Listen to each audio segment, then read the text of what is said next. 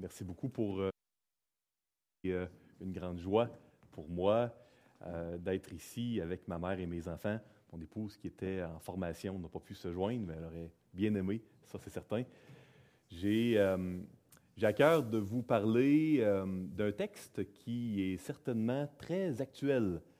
Nous sommes exhortés par l'apôtre Paul dans Romains au chapitre 12 à, à ne pas conformer Hein, ne pas se conformer au siècle présent, mais à être constamment euh, transformé par le renouvellement de l'intelligence. Euh, vous savez, euh, c'est facile d'oublier cette exhortation et de subtilement se laisser influencer par notre culture, culture familiale, la culture de notre pays, euh, par les manières de faire, euh, par les valeurs de ceux qui euh, nous entourent. Et puis, c'est d'autant plus facile quand ce qui nous entoure semble plus beau, plus grand, plus sophistiqué, plus intelligent que le royaume de Dieu. Ça ne l'est pas. Mais parfois, il y a un, un phénomène de tape à l'œil ce qui nous entoure parfois semble mieux euh, d'un premier euh, coup d'œil. Euh, et moi, j'aimerais vous parler aujourd'hui d'une histoire véridique, un récit de lavage de cerveau qui a été raté. on va parler de, de quatre enfants de Dieu, du peuple d'Israël, de l'Ancienne Alliance, qui ont été euh, kidnappés en bas âge pour euh, euh, être assimilés par une, autre culture, une autre croyance, une autre foi. On va voir que le Seigneur est souverain à travers ces, ces circonstances pénibles et qu'il se montre plus grand et plus fort. Permettez-moi de demander au Seigneur son assistance pour notre temps ensemble. Seigneur Dieu, nous euh, sommes profondément reconnaissants pour ta présence parmi nous, en nous. Nous euh, te demandons de disposer nos cœurs afin qu'on puisse être fortifiés, encouragés, euh, afin qu'on puisse être consolés également. Oui, Seigneur, c'est avec assurance que nous te demandons de, de nous édifier par le ministère de ta parole. Au nom de Christ, nous te prions. Amen. Donc, euh, euh, la Bible nous parle euh, de Jésus, pas seulement le Nouveau Testament, l'Ancien Testament aussi. Nous allons être dans le premier chapitre du livre de Daniel. et c'est important de se rappeler que, vous savez, l'Ancien Testament, ça représente 77 hein, quand on calcule le nombre de mots des Écritures. Euh, quand euh, Paul mentionne à Timothée que toute écriture est inspirée de Dieu et utile, il ne parle pas seulement des 23 qui n'étaient même pas complètement rédigés à ce moment-là, mais bien de l'Ancien Testament également. Euh, par exemple, vous savez, dans Jean au chapitre 35, Jean chapitre 5, excusez-moi, verset 39, il y a des paroles plutôt, plutôt importantes de la part de Jésus. Il dit dans Jean euh, au chapitre 5, verset 39. Vous sondez les Écritures parce que vous pensez avoir en elles la vie éternelle. Ce sont elles qui rendent témoignage de moi. Jésus disait cela à un moment où, évidemment, le Nouveau Testament n'était pas encore écrit. Euh, donc, euh, le texte qu'on va lire ce matin, ainsi que tout l'Ancien Testament, ça rend témoignage de Jésus. et ça, c'est important de ne pas l'oublier. Au verset 46, un peu plus loin, dans le chapitre 5 de l'Évangile de Jean, car si vous croyez Moïse, vous me croiriez aussi, parce qu'il a écrit à mon sujet. Référence aux cinq premiers livres euh, de la Bible euh, du Pentateuque. Euh, je vous lis maintenant dans Luc 24, verset 44.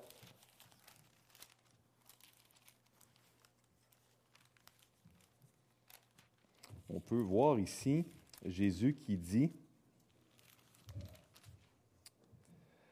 puis il leur dit, c'est lorsque je vous disais, lorsque j'étais encore avec vous, qu'il fallait que s'accomplisse tout ce qui est écrit de moi dans la, loi, de Moïse, dans les prophètes et dans les psaumes. Et puis ici, on voit euh, qu'il semble y avoir trois divisions à l'Ancien Testament, celui que Jésus avait hein, quand il était sur terre. Puis on peut se dire, ah, c'est curieux, dans ma Bible, on a le Pentateuque, les livres historiques, les livres poétiques, les livres prophétiques.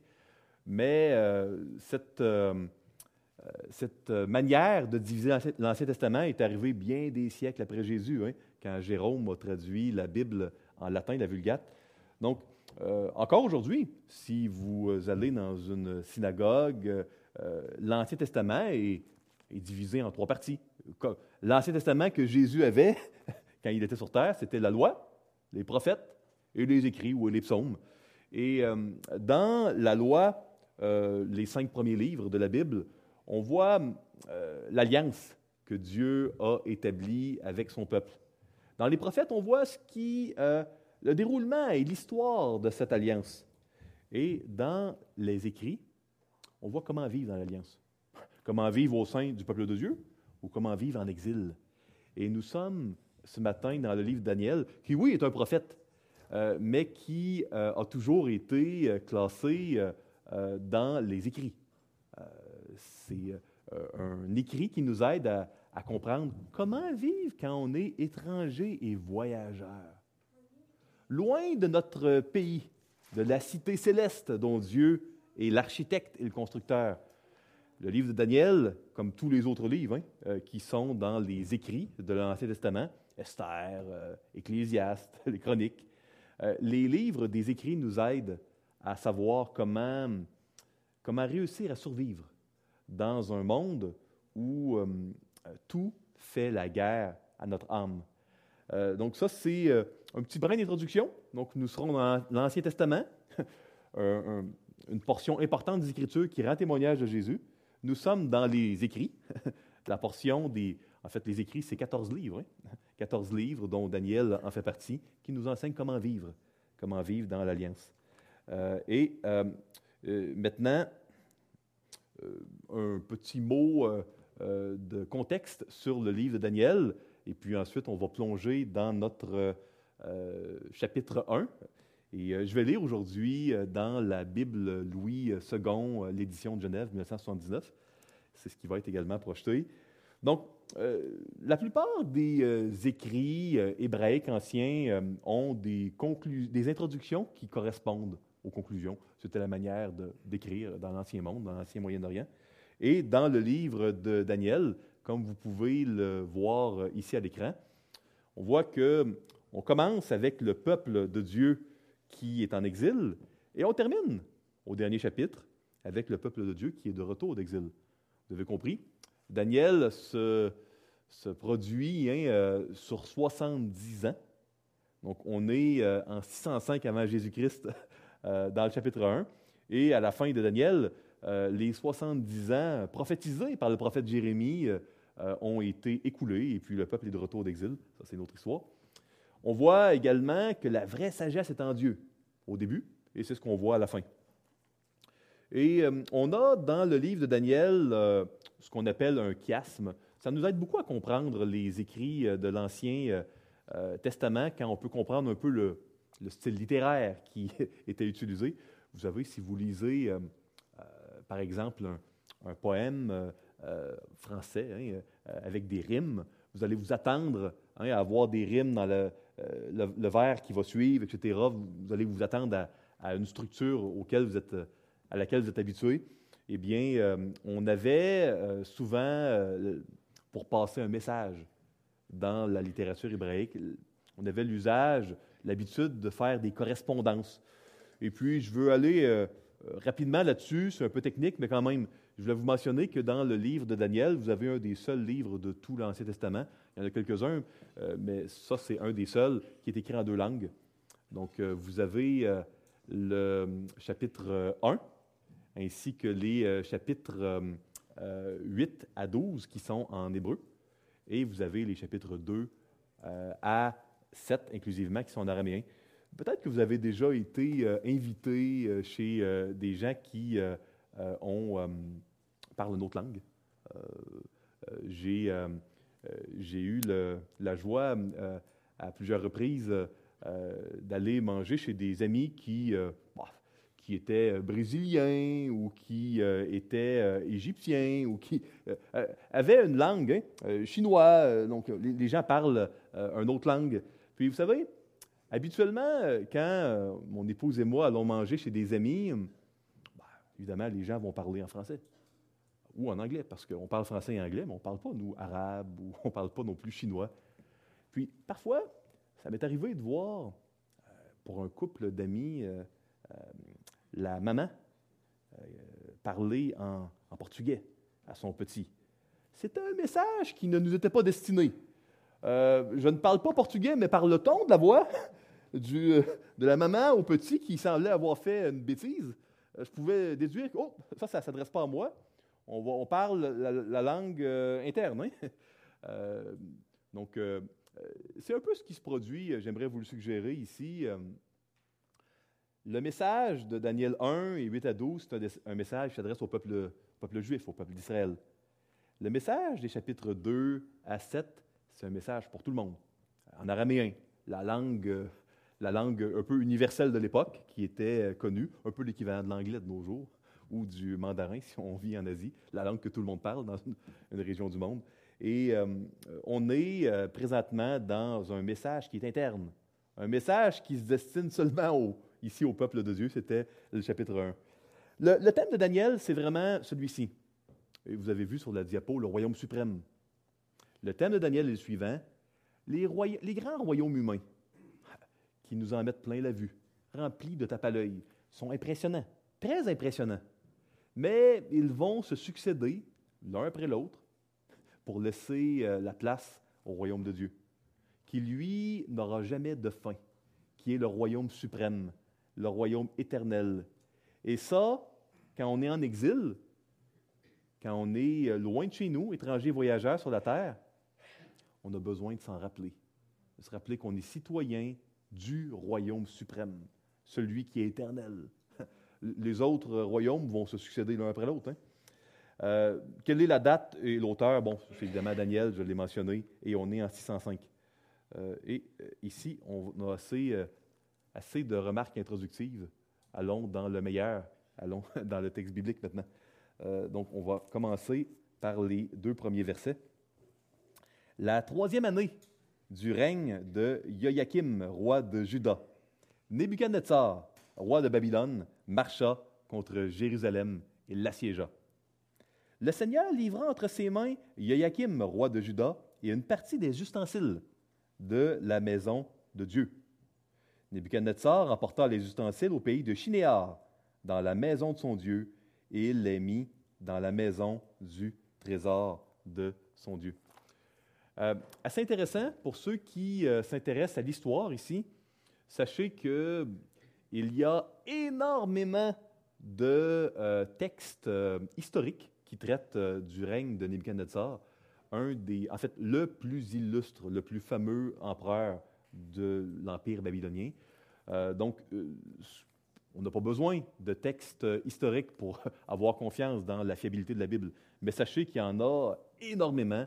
Le récit de Nebuchadnezzar, de la campagne de Carchemish en 605. C'est documenté. Euh, une des raisons pour lesquelles on a autant de, tablettes d'argile qui euh, nous euh, rappellent le nom des rues dans la Babylone de Nebuchadnezzar, son enfance, ses conquêtes militaires, sa famille, les manières de faire. C'est parce que, vous savez, quand on écrit sur des papyrus, comme les Égyptiens, par exemple, comme les Romains le faisaient, quand il y a une conquête d'une ville, et les ennemis brûlent la ville, les papyrus, ils brûlent. Mais quand, comme les Babyloniens, on écrit sur des, euh, cylindres d'argile de terre cuite et qu'on brûle, euh, l'argile, euh, il va cuire, préservant ainsi son message pour des millénaires. Et on a environ un million de cylindres d'argile avec le langage cunéiforme des Babyloniens qui nous rapportent euh, toutes sortes d'informations très intéressantes. Donc, on voit euh, un, un, Nebuchadnezzar qui euh, n'est pas encore roi. il est devenu roi cette année-là, en 605. Son père était très malade. il a, Nebuchadnezzar a appris son décès alors qu'il était dans cette conquête militaire en Égypte et en, en, Israël. Vous savez, Nebuchadnezzar était un jeune homme, pas beaucoup plus vieux que Daniel à ce moment-là. Hein. C'était un jeune homme en début vingtaine. son père, Nabopolassar, était un gouverneur, un gouverneur de l'Empire assyrien qui était sur son déclin à ce moment-là. Il s'est euh, séparé de l'Empire assyrien. Vous vous souvenez de l'Empire assyrien, euh, comme dans Jonas, qui est allé à Ninive prêcher la repentance. Euh, c'est cet empire qui misait sur la guerre de la terreur pour réussir à, avoir la victoire sur ses ennemis. C'est de cet empire qu'il s'est séparé. Et son, premier-né, Nebuchadnezzar, était un véritable génie militaire. Et avec une poignée d'hommes, il a euh, vaincu Ninive, euh, vaincu euh, l'Égypte, et il a, en, en, 30 ans, fait un empire mondial de l'empire assyrien qui avait pris 300 ans pour se, bâtir et se perdurer. En 30 ans seulement, il a conquis le monde connu de l'époque. donc, c'est ce jeune homme qui devient empereur. Il apprend par des euh, des messagers euh, que son, père est décédé et on l'attend à Babylone pour le couronnement. Donc, euh, ça, c'est le début de notre histoire. Le pays Tunéar, c'est un ancien nom hein, qui n'était plus en vigueur à, ce moment-là. Si vous lisez le récit de la Genèse, vous allez vous rendre compte que la tour de Babel était dans le pays Tunéar. c'est là qu'a eu, qu a eu cette tentative de révolte d'un empire mondial qui parlait une même langue euh, pour se révolter contre Dieu. Dieu les a divisés en, les amenant euh, à avoir toutes sortes de langues. C'est au même endroit, hein, semble-t-il, qu'il y a, une fois de plus, un empire mondial qui s'oppose euh, à Dieu. Vous avez ici une photo de, tablette. si jamais il y a des gens ici qui ont la, bénédiction d'aller au British Museum à Londres ou d'aller au Louvre à Paris ou au musée Pergamon à Berlin, euh, il y a énormément d'artefacts de cette euh, époque. Euh, donc, on a Nebuchadnezzar qui fait conquête après conquête. Et en 605, il va amener la noblesse de Jérusalem. Parce que pour Nebuchadnezzar, sa stratégie, n'était pas de faire une guerre de la terreur comme les Assyriens, qui voulaient effrayer leurs ennemis. Nebuchadnezzar allait dans un pays, et quand il l'avait conquis, il prenait la noblesse, les gens influents, en, bas âge, hein. et il les amenait dans la ville de Babylone. Une ville qu'il avait rebâtie, qui était la plus belle ville du monde. Euh, il euh, leur offrait une bourse pour qu'ils étudient euh, trois ans à l'université de Babylonie. Et cette université était la meilleure du monde. Et il les nourrissait à sa table et quand on réussit à gagner la noblesse d'un pays, peu de chances que ce pays se révolte. Hein. Quand la noblesse est assimilée, le pays va suivre. C'était la stratégie de Nebuchadnezzar, assimiler les gens influents. Vous savez, euh, encore de nos jours, les compagnies de marketing vont donner beaucoup d'argent aux, aux, personnes riches et célèbres, aux stars d'Hollywood, pour euh, porter une pièce de vêtement, euh, conduire une voiture, euh, utiliser certains cosmétiques. Parce que, encore aujourd'hui, un peuple, une nation va être facilement influencé par son, élite. Je mets ici des guillemets. Donc ça, c'était la stratégie de Nebuchadnezzar, d'amener la noblesse, et plus, tard, il amènera les autres personnes de Jérusalem et va tout détruire.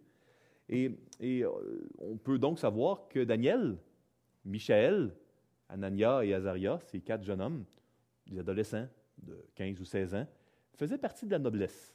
Ils sont amenés pour être assimilés. Lisons les versets 3 à 7 ensemble. Le roi donna l'ordre à Ashpenaz, chef de ses eunuques, d'amener quelques-uns des enfants d'Israël de race royale ou de famille noble. De jeunes garçons sans défaut corporel, beaux de figure, doués de sagesse, d'intelligence et d'instruction, capable de servir dans le palais du roi, et à qui l'on enseignerait les lettres et la langue des Chaldéens. Le roi leur assigna euh, pour chaque jour une portion des mets de sa table et du vin dont il buvait, voulant les élever pendant trois années, euh, au bout desquelles ils seraient au service du roi. Il y avait parmi eux, d'entre les enfants de Daniel, Anania, Michaël et Azaria. Le chef des eunuques leur donna des noms. À Daniel, celui de Belchatsar. À Anania, celui de Shadrach. À Michaël, celui de Meshach. Et à Azaria, celui d'Abed-Nego.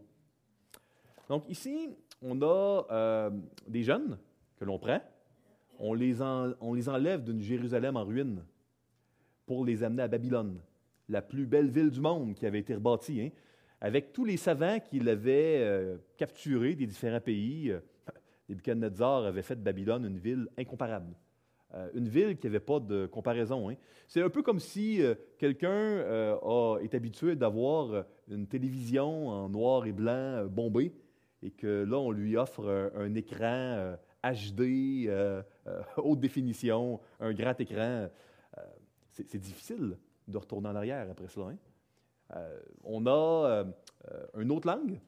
On les emmène étudier dans une université où tout, les mathématiques, l'astronomie, va être mêlé à des dieux euh, païens. On va les amener vivre dans une ville où 100% du nom des rues porte des noms de dieux babyloniens. On, a encore le nom des rues hein, de l'ancienne Babylone. Le nom des rues porte des noms babyloniens. On va changer leur langue. On ne leur parlera plus en hébreu, on va leur parler en araméen. On va changer leur nom. Euh, et euh, euh, leur nom avait une signification reliée à leur Dieu. Hein.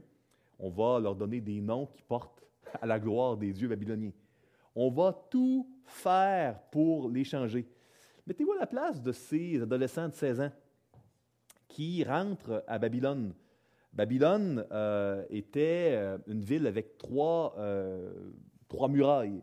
Euh, la muraille extérieure était tellement large que sur le sommet, deux chars à quatre chevaux pouvaient se croiser sans peine. Euh, la porte, la fameuse porte d'Ishtar que vous pouvez retrouver au musée euh, Pergamon à Berlin, c'était une porte en pierre bleutée avec de l'or, avec, on avait 125 lions, l'emblème de Babylone, 570 dragons avec des, des, bœufs euh, sur cette, euh, cette, porte. On pouvait aller euh, dans Babylone d'un bout à l'autre dans les fameux canaux, parce que le frat traversait la ville. Donc, comme à Venise, on pouvait se déplacer d'un bout à l'autre. On avait la plus grande tour du monde, la tour Ennemé Mankill. C'était une tour de 300 pieds de haut, un observatoire. On avait, on avait à Babylone des mathématiques de l'architecture comme nulle part ailleurs. Vous savez, on a 24 heures dans une journée, 60 minutes dans une heure.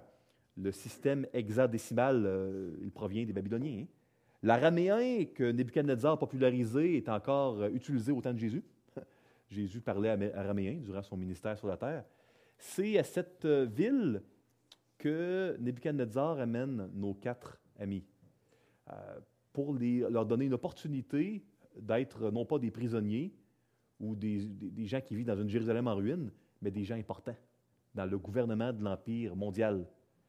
C'est, euh, vraiment une tentation qui nous rappelle celle que le diable a proposée à Jésus quand il lui a dit Adore-moi, et puis regarde tous les royaumes du monde, puis je vais te les donner, parce qu'ils m'ont été confiés. Euh, tentation que Jésus a repoussée et également euh, tentation que nos quatre amis vont repousser. Nous euh, sommes, nous aussi, parfois tentés peut-être de mettre de côté la parole de Dieu. et quand on regarde des vidéos chrétiens avec des notions bibliques, parfois on ne peut pas s'empêcher de trouver une grande différence avec les films, les films de ce monde qui véhiculent toutes sortes de valeurs qui sont complètement contraires à celui du royaume de Dieu. Il y a une tentative de lavage de cerveau.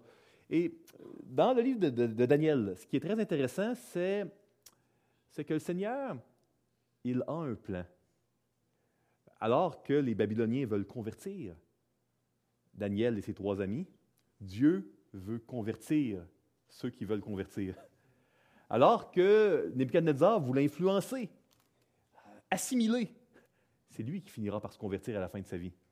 Et euh, de par euh, cette tentative de lavage de cerveau raté, euh, de cela émergera le livre de, Daniel, qui encore aujourd'hui nous édifie parce qu'il fait partie de la parole de Dieu. De cette tentative de cerveau, de lavage cerveau raté, il y aura la conversion de plusieurs. Puis moi, je veux d'emblée vous dire, nous sommes dans une situation très similaire à celle de Daniel et ses trois amis. Nous sommes dans une société, une société remplie de tape à l'œil, une société qui a plus euh, d'argent en, apparence que les, églises, que le royaume de Dieu.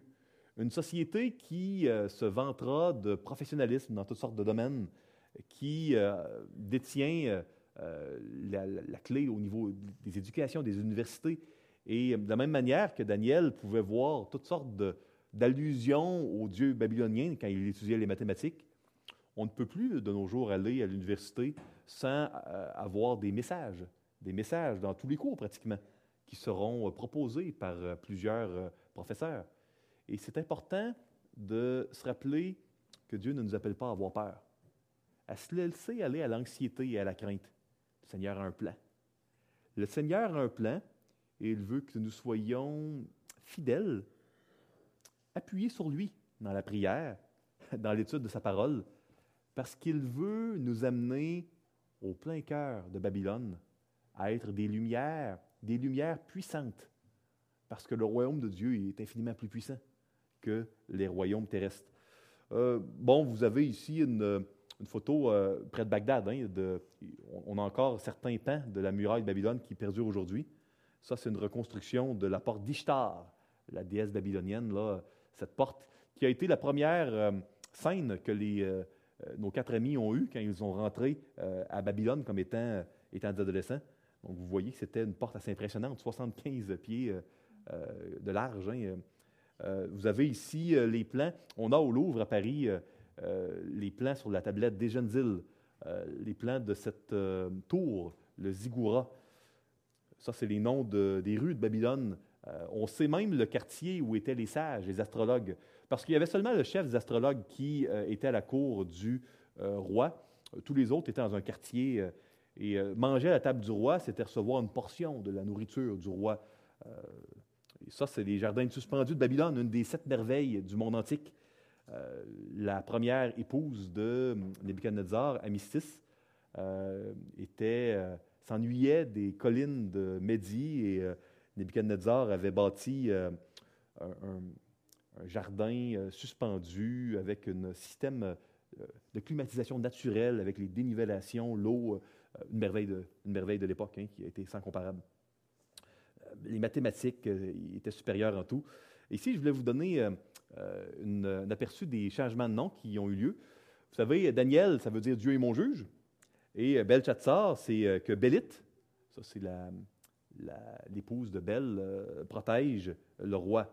Anania, Hanan en hébreu ancien, c'est grâce. Yah, pour Yahweh, c'est l'Éternel. Donc, Hanania, ben, c'est Yahweh, l'Éternel est gracieux. Shadrach, c'est serviteur de Haku, le dieu de la lune. Michaël, qui est semblable à l'Éternel. Hein? Et Meshach, celui qui est devenu faible. Ça, c'est euh, euh, certainement pas un changement de nom que j'aurais souhaité. Hein? Euh, Azaria, hein, dans la Genèse, Dieu a créé la femme pour être une SR, une, aide. c'est le même mot ici. Azaria, c'est Azar, aide. Ya, c'est le diminutif pour Yahweh. Donc, que l'Éternel sauve ou soit mon assistance ou que Dieu m'aide. Abednego, serviteur de Nebo. Donc, voyez-vous, ils ont changé leur nom. Puis, euh, vous allez voir que dans le livre de Daniel, euh, c'est particulièrement intéressant de voir qu'il y a des compromis qu'ils vont faire et d'autres qu'ils ne feront pas. On va voir aujourd'hui qu'ils ne mangeront pas des mets de la table du roi. On va le voir dans quelques instants.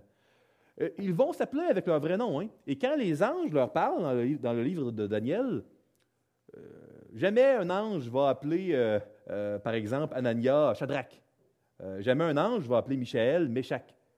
Mais quand le roi les appelle ainsi, euh, ils ne sont pas dans la revendication. Ils disent non, euh, moi, ce n'est pas Shadrach, ce n'est pas Meshach.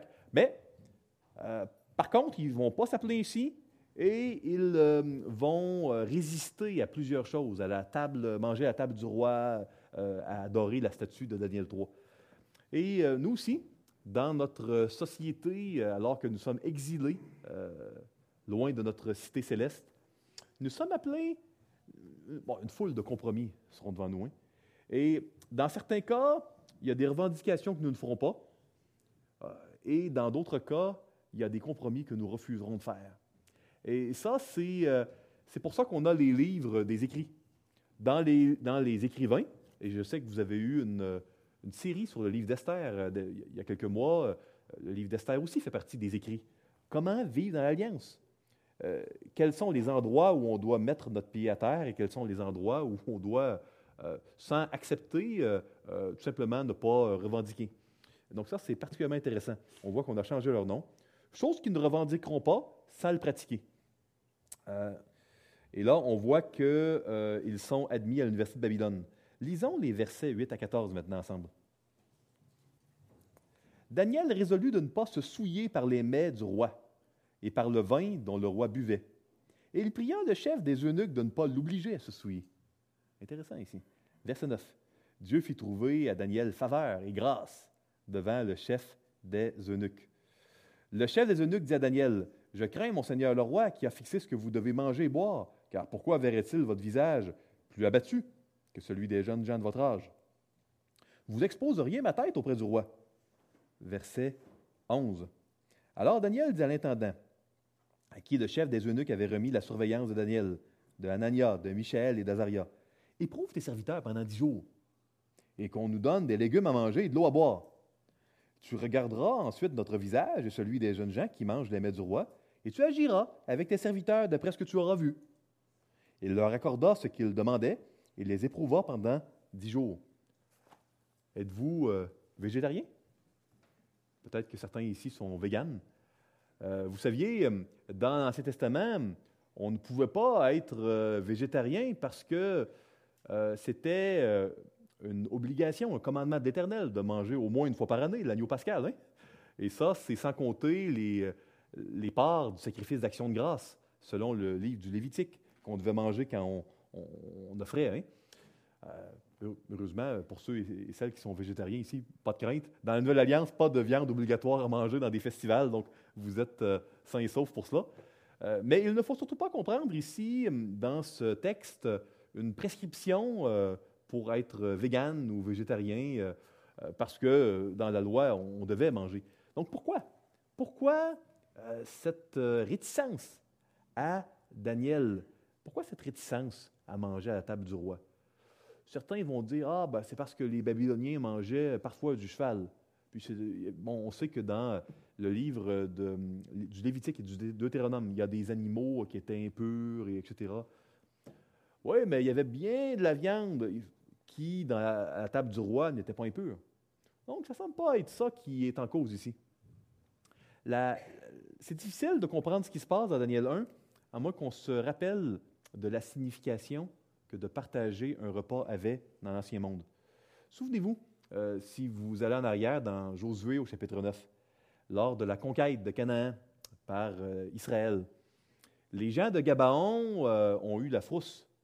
Ils ont eu peur et ne voulaient pas être conquis comme Jéricho l'avait été avant eux ou la ville d'Aï. Donc, ils se sont déguisés et ont fait croire qu'ils venaient de très, très loin. Et là, leur but était d'en arriver à partager un repas et à faire alliance. Parce que, encore aujourd'hui, allez au Moyen-Orient et euh, si vous allez manger chez votre ennemi, vous êtes dans l'endroit le plus sécuritaire du monde aussi longtemps que vous êtes sous son toit à partager un repas. Euh, l'hospitalité, c'est encore bien des milliers d'années plus tard, c'est encore sacré au Moyen-Orient. On ne lèvera pas la main, même sur un ennemi, s'il est à notre table. Et euh, une fois que les Gabaonites avaient mangé avec, Israël, les gens d'Israël ne pouvaient plus l'attaquer parce qu'il avait prêté alliance. Et bien des siècles après, Saül a peut-être pensé que les alliances, ça prenait fin. Donc il a dit, ah ben, on va s'en débarrasser des Gabaonites. Lisez 2 Samuel euh, au euh, chapitre 24 et vous allez voir que la colère de l'Éternel s'est enflammée contre Saül, contre Israël, parce que une alliance est une alliance. On ne peut pas défaire ça comme ça. Euh, on sait que c'est dans un contexte de repas d'alliance que Judas a trahi notre Seigneur. c'est en lui donnant le baiser fraternel qu'il a désigné notre Seigneur comme étant celui à, saisir pour le livrer à la croix. Euh, quand on prenait un repas, on prêtait alliance. Et dans l'ancienne Babylonie, il y avait le serment du Kidinu. C'est tous les gens que Nebuchadnezzar capturait pour les mettre à sa solde. Il, il recevait une portion de, nourriture euh, dans le cadre d'un serment d'allégeance. Et euh, travailler pour le roi, pas de problème. Daniel a travaillé toute sa vie pour le roi. Il a travaillé pour plusieurs rois. Euh, et encore, dans ses, quand il aura plus de 80 ans, il continuera à travailler pour, pour un roi d'empire païen. Daniel n'avait pas de problème à travailler comme fonctionnaire pour un gouvernement païen mais pas de serment d'allégeance. On n'adore pas pour les trois amis la statue. Et on ne mangera pas à la table parce qu'il y avait une allégeance ici. Euh, c'est plus comme ça au Québec, hein, donc pas de problème à aller manger avec qui vous voulez. Euh, il n'y a pas d'alliance qui vont se faire. Euh, le, seul symbole d'alliance qui demeure dans nos esprits, peut-être, c'est le repas du Seigneur, hein, qui est un repas alliantiel à bien des égards. donc, c'est important de se rappeler, encore une fois, oui, on veut se faire tout pour tous, mais pas à n'importe quel prix. Jamais au prix de bafouer notre alliance, notre appartenance à Dieu.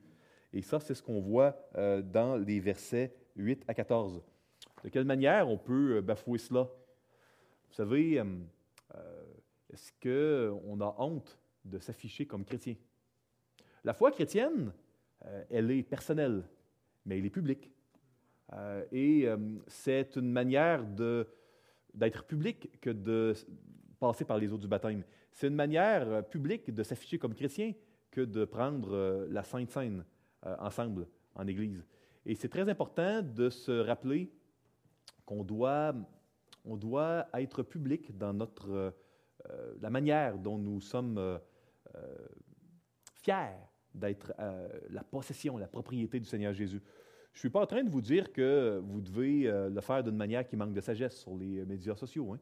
Euh, il y a des bonnes et des mauvaises manières de représenter le Seigneur. Et la bonne, c'est d'être une lumière, d'être le sel de la terre, d'avoir des paroles euh, remplies de grâce, mais assaisonnées du sel qui empêche la corruption, des paroles de Dieu. Et c'est de telles paroles qui seront dans la bouche de Daniel durant toute sa vie. Hein. allons au verset 15 à 21 et continuons notre réflexion.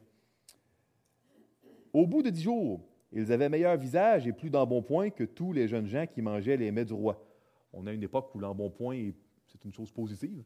J'imagine que c'est plus euh, aussi valorisé dans notre société de nos jours. Verset 16. L'intendant apportait les mets et le vin qui leur étaient destinés et leur donnait des légumes.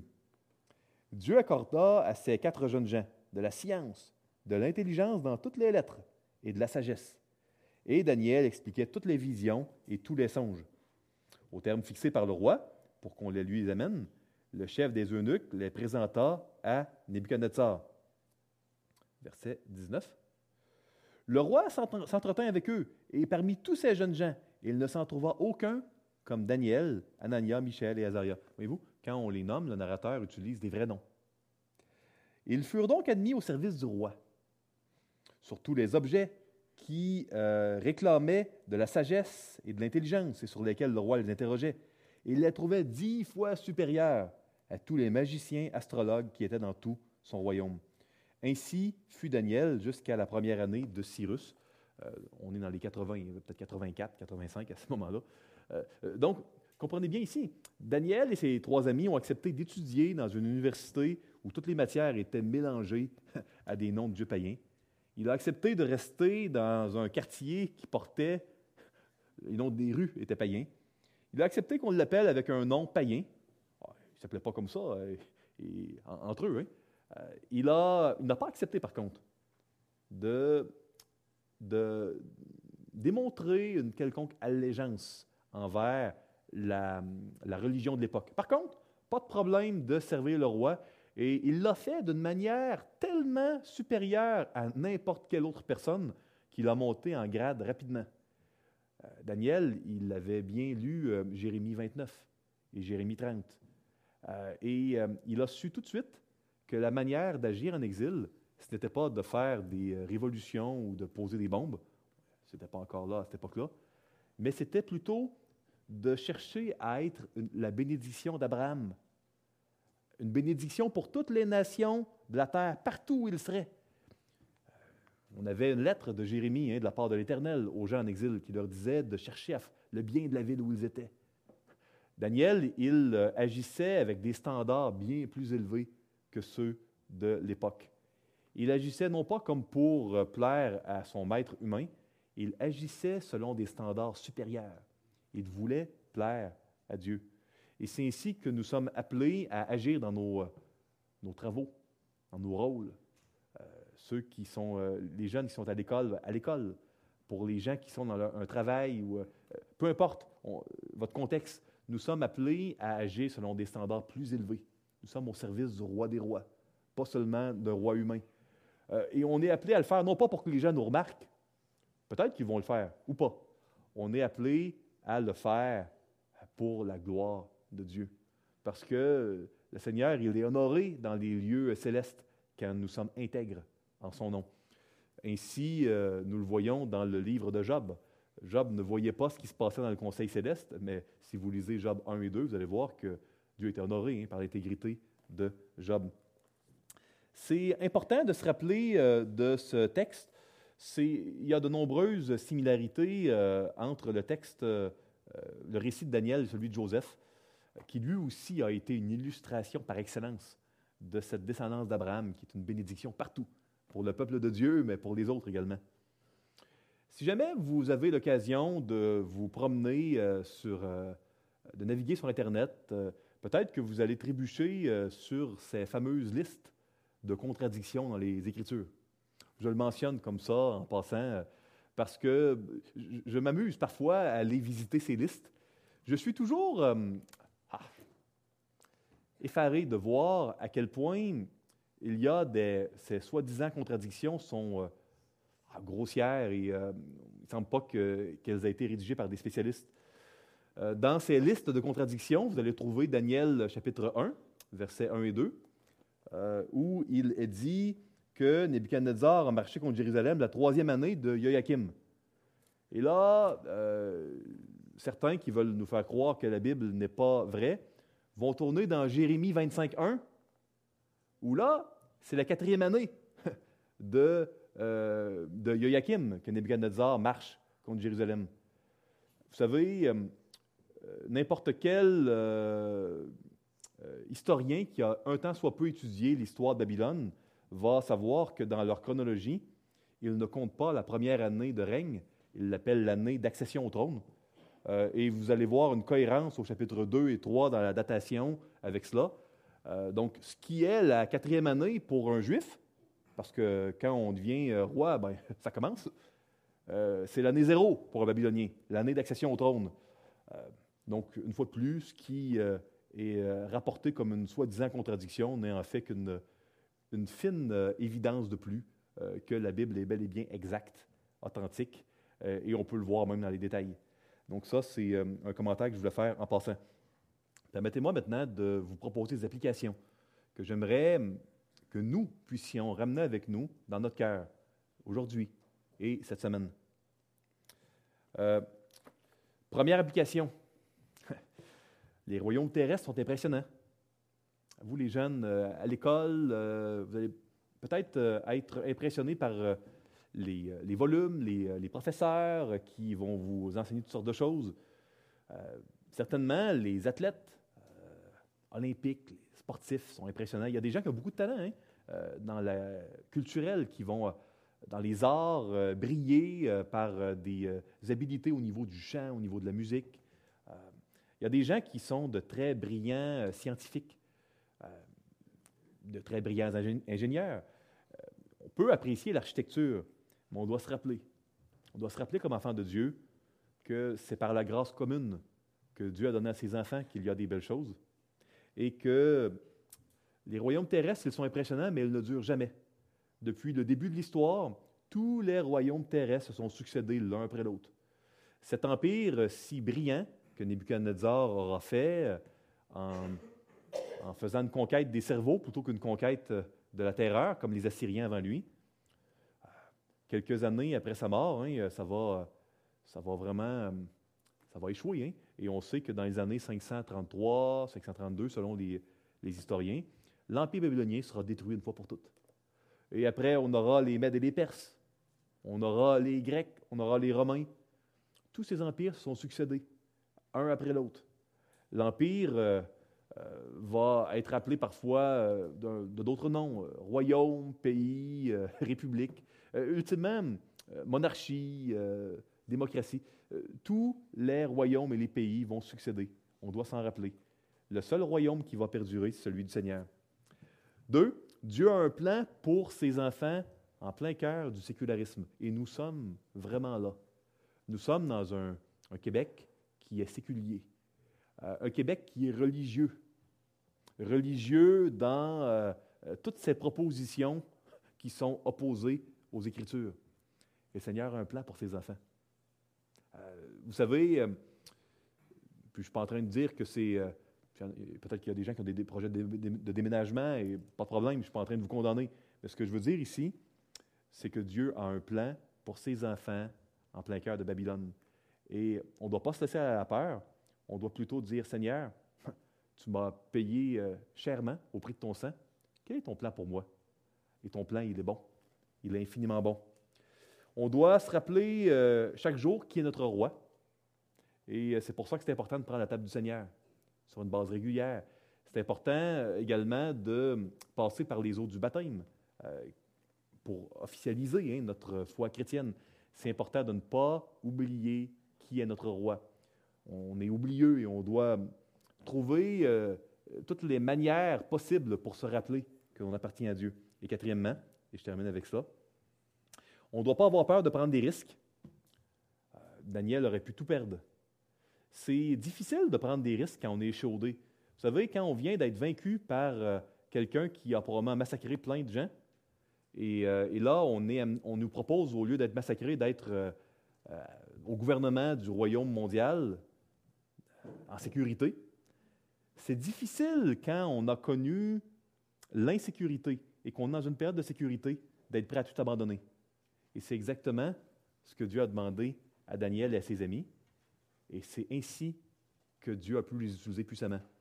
Ne soyons pas trop euh, épeurés d'abandonner notre sécurité euh, pour être au service du Seigneur si un jour il nous l'appelle. Dieu est souverain, nous devons lui faire confiance. Prions, s'il vous plaît. Seigneur Dieu, euh, ah, merci de nous avoir sauvés par le sang, par ton sang, le sang de l'agneau parfait, de l'agneau sans tache. Nous euh, méritions la destruction, euh, nous méritions l'enfer éternel. Mais Seigneur, tu as été séparé du Père à notre place. Et euh, ma prière, Seigneur, c'est que si quelqu'un ici ne te connaît pas, ne t'appartient pas, ne fait pas partie de ton peuple, ma prière, c'est que tu puisses attirer ces personnes à toi, Seigneur, par ta grâce irrésistible. Oui, Seigneur, touche les cœurs. Si quelqu'un ici euh, entend la voix du Seigneur, ma prière, c'est euh, que ces personnes puissent mettre leur foi en toi, Seigneur Jésus. Toi, la source d'eau vive. Toi, le roi des rois. Le roi du seul vrai royaume éternel, le royaume suprême. Merci, euh, Seigneur, parce que tu as un plan. Et fortifie notre foi afin que nous puissions nous appuyer sur toi et non pas sur notre intelligence. Pas besoin de connaître le plan seulement besoin de te faire confiance. C'est dans ton nom, Seigneur Jésus, que nous te prions. Amen.